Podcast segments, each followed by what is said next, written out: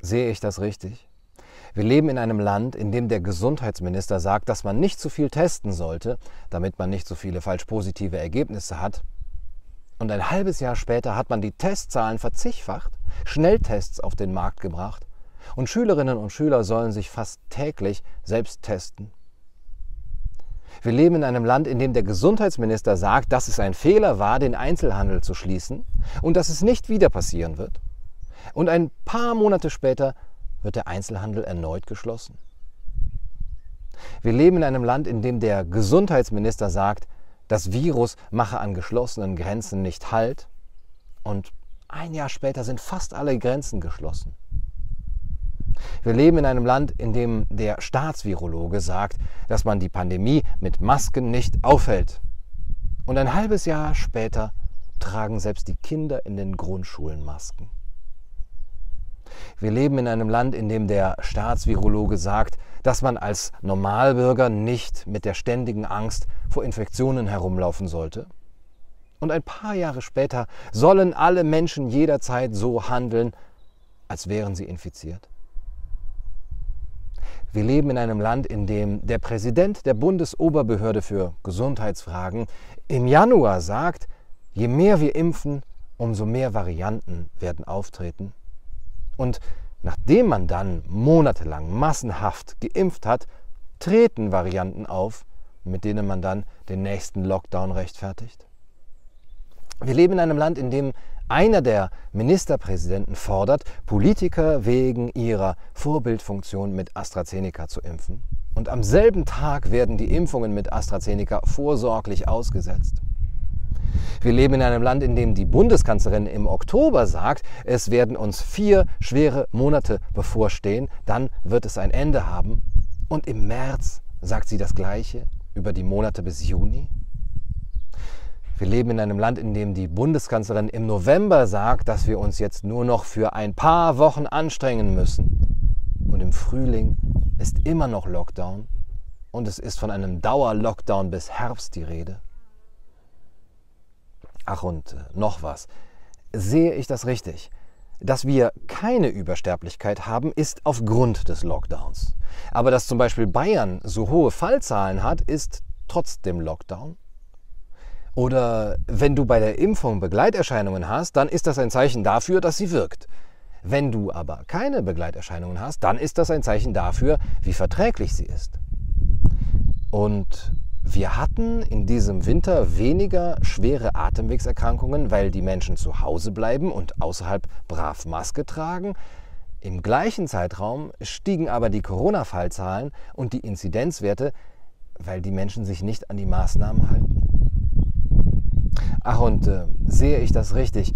Wir haben eine Pandemie mit einem schweren akuten Atemwegssyndrom, aber das Statistische Bundesamt spricht von einem niedrigen Niveau an schweren Atemwegserkrankungen im vergangenen Winter. Sehe ich das richtig? Man hat ein Jahr lang Politik mit dem Narrativ, jeder, der stirbt, ist einer zu viel gemacht. Und nun heißt es bei den Impftoten, es sterben halt ein paar. Leben bedeutet nun einmal Risiko. Was will man machen? Sehe ich das richtig? Wir impfen Millionen von Menschen, damit wir bald wieder alle frei sein können, aber die geimpften müssen trotzdem in Quarantäne, weil nicht bewiesen ist, dass sie nicht infektiös erkranken. Sehe ich das richtig? Junge Menschen dürfen bzw. teilweise müssen an fast allen Schulen Deutschlands, Österreichs und der Schweiz morgens im Klassenraum einen Selbsttest machen. Positiv getestete und Testverweigerer werden isoliert bzw. vom Schulgelände entfernt. Die negativ getesteten Schülerinnen und Schüler dürfen allerdings die Maske immer noch nicht ablegen. Könnte es sein, dass die Maske zu einer Uniform eines Kults geworden ist, die man auch dann nicht ablegen will oder darf, wenn sie ihre ursprüngliche Schutzfunktion gar nicht mehr erfüllt? Also, um das mal zusammenzufassen, die Argumente gegen die Maßnahmen sind relativ leicht zu verstehen und die unterstützenden Fakten und Belege sind relativ leicht zu recherchieren. Die hinter ihnen stehenden Werte und Überzeugungen wie Freiheit, Selbstbestimmung, Menschenwürde und Einhaltung der Grundrechte sind durchdacht, erprobt, angesehen und ehrwürdig. Die Verteidiger des Regierungskurses und der Alternativlosigkeit der Maßnahmen hingegen winden sich seit Wochen und Monaten in immer abstrusere rhetorische Tiefen hinab. Dauernd müssen immer neue und sich selbst widersprechende Zusatzannahmen gemacht, immer neue Bedrohungen hinzuerfunden, immer neue Ziele gesetzt und die unbedeutendsten Details der Kritiker bis zum geht nicht mehr gestrohmannt werden, um das Narrativ aufrechtzuerhalten und ihr denkt, Geistesgrößen wie Rezo, Wolfgang Niedecken, Ralf Rute, Thomas D. oder Richard David Precht hätten diese immer unschärfer und verworrener werdenden Argumentationslinien verstanden und seien aus eigener Erkenntnis zu Propagandisten des Pandemieregimes geworden? Nichts. Ich wiederhole, nichts von den Horrorprognosen und Untergangsprophetien des letzten Jahres ist eingetroffen. Nicht hier, nicht in Schweden, nirgendwo. Und trotzdem setzen sie ihre tausendfach widerlegte, ad absurdum geführte und an der Realität gescheiterte, zerstörerische Politik mit dem Gerede von einer dritten Welle, mutierenden Mutanten und immer neuen Angstszenarien weiter fort. Und wir machen das immer noch mit und nicken immer noch brav ab und hoffen immer noch, es wäre bald vorbei. Uns ist wahrlich nicht mehr zu helfen. Nun, nicht alle nicken es ab, aber immer noch zu viele, obwohl sie doch behaupten, für Wissenschaftlichkeit und Solidarität zu stehen. Aber man kann es nicht laut genug sagen, es ist ein Kult. Das hat alles längst jeglichen Kontakt mit dem Boden der Realität verloren und eine Pseudorealität um sich herum errichtet, die es abschottet gegen jegliche Kritik, Fakten und Fragen von Seiten des gesunden Menschenverstandes. Es ist ein Kult, und in seiner Welt sind Menschen, denen Freiheit und Grundrechte wichtig sind, Corona-Leugner, während sie selber in Wirklichkeit Grundrechte-Leugner sind. Es ist ein Kult und ein wichtiger Bestandteil der Kultideologie ist die große Umkehrung alles dessen, was früher einmal selbstverständlich war. Gesunde sind Kranke, Kranke sind symptomlos, Grundrechte sind Privilegien, Angst, Hysterie und Hypochondrie ist gesund, Diskriminierung ist Gerechtigkeit, Hinterfragen ist Verrat, Staatshörigkeit ist links, Gehorsam ist progressiv, Impfen ist Freiheit. Und seltsamerweise scheinen nun für die Kultopfer die negativen Impffolgen das zu sein, was für den gesunden Menschenverstand die Infektionskrankheit ist. Plötzlich gelten wieder die folgenden Prinzipien. Es ist wichtig, bei der Todesursache genau hinzusehen und Vorerkrankungen zu berücksichtigen. Aha. Wer alt ist und stirbt, der hat vielleicht eh seine Lebenserwartung überschritten. Niemand lebt ewig. Leben ist nun mal Risiko. Ja, man muss gewisse adverse Effekte eben in Kauf nehmen. Eigenverantwortung, die ist wichtig. Ich will doch nicht, dass der Staat mir vorschreibt, ob ich AstraZeneca nehmen darf oder nicht. Und wir dürfen uns nicht von emotionalen Bildern und tragischen Einzelfallgeschichten in den Medien Angst machen lassen und in Panik verfallen. Wir können auch nicht die Grundrechte und die Freiheiten von Millionen einschränken, nur weil einige erkranken und die bloße Möglichkeit eines Kollapses des Gesundheitssystems besteht. Auf einmal gilt das alles wieder. So erobern sich die Kultopfer auf perverse Weise das zurück, was sie einst als gesunden Menschenverstand kannten, aber da in ihrer Welt gesund das Neue krank ist. Es ist ein kranker Menschenverstand. Und da Krankheit für sie symptomlos ist, können sie es nicht erkennen.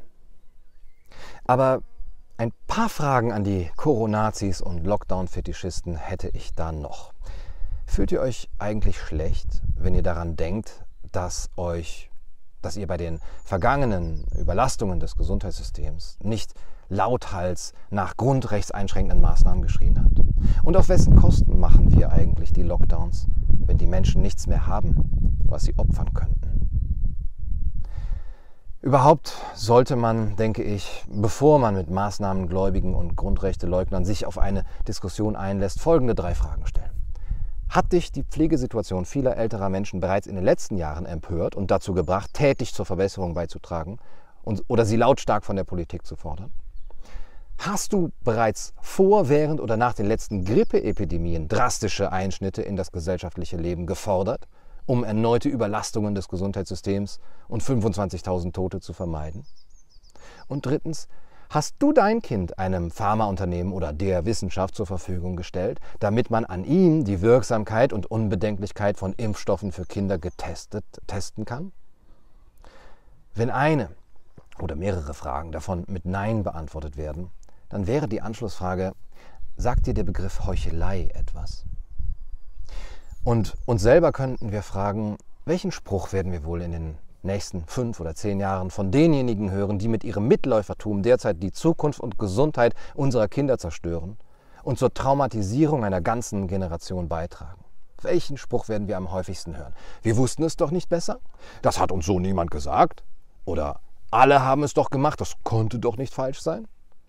Oder was soll man als Einzelner schon groß tun? Oder was hätte man denn anderes tun sollen? Wir haben es doch nur gut gemeint. Wir wurden halt von Politik und Medien manipuliert. Oder aber die Wissenschaft war sich doch einig.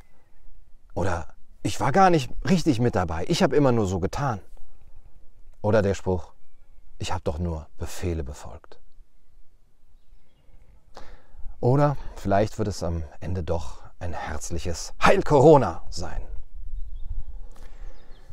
Aber stellt euch nur einmal vor, wie es sein muss, Anhänger eines Kults zu sein, dessen Propagandisten die geistige Klarheit, die Ausstrahlung und die rhetorische Potenz eines Karl Lauterbach haben. Ein Mensch, der einfach nur einmal fest in den Arm genommen werden muss. Ganz fest. Manchmal tun sie mir fast leid, die Kultopfer. Nicht einmal einen anständigen Kult wie früher, ja, mit charismatischen Führerpersönlichkeiten, mit einnehmender Ästhetik und leidenschaftlicher Rhetorik, mit Flaggen, Symbolen und Liedern gönnt man ihnen. Ihr Kult ist nach außen hin so banal und bieder, wie er im Innern inkonsistent, ängstlich und lebensfeindlich ist. Doch heute ist mir auch eines klar geworden.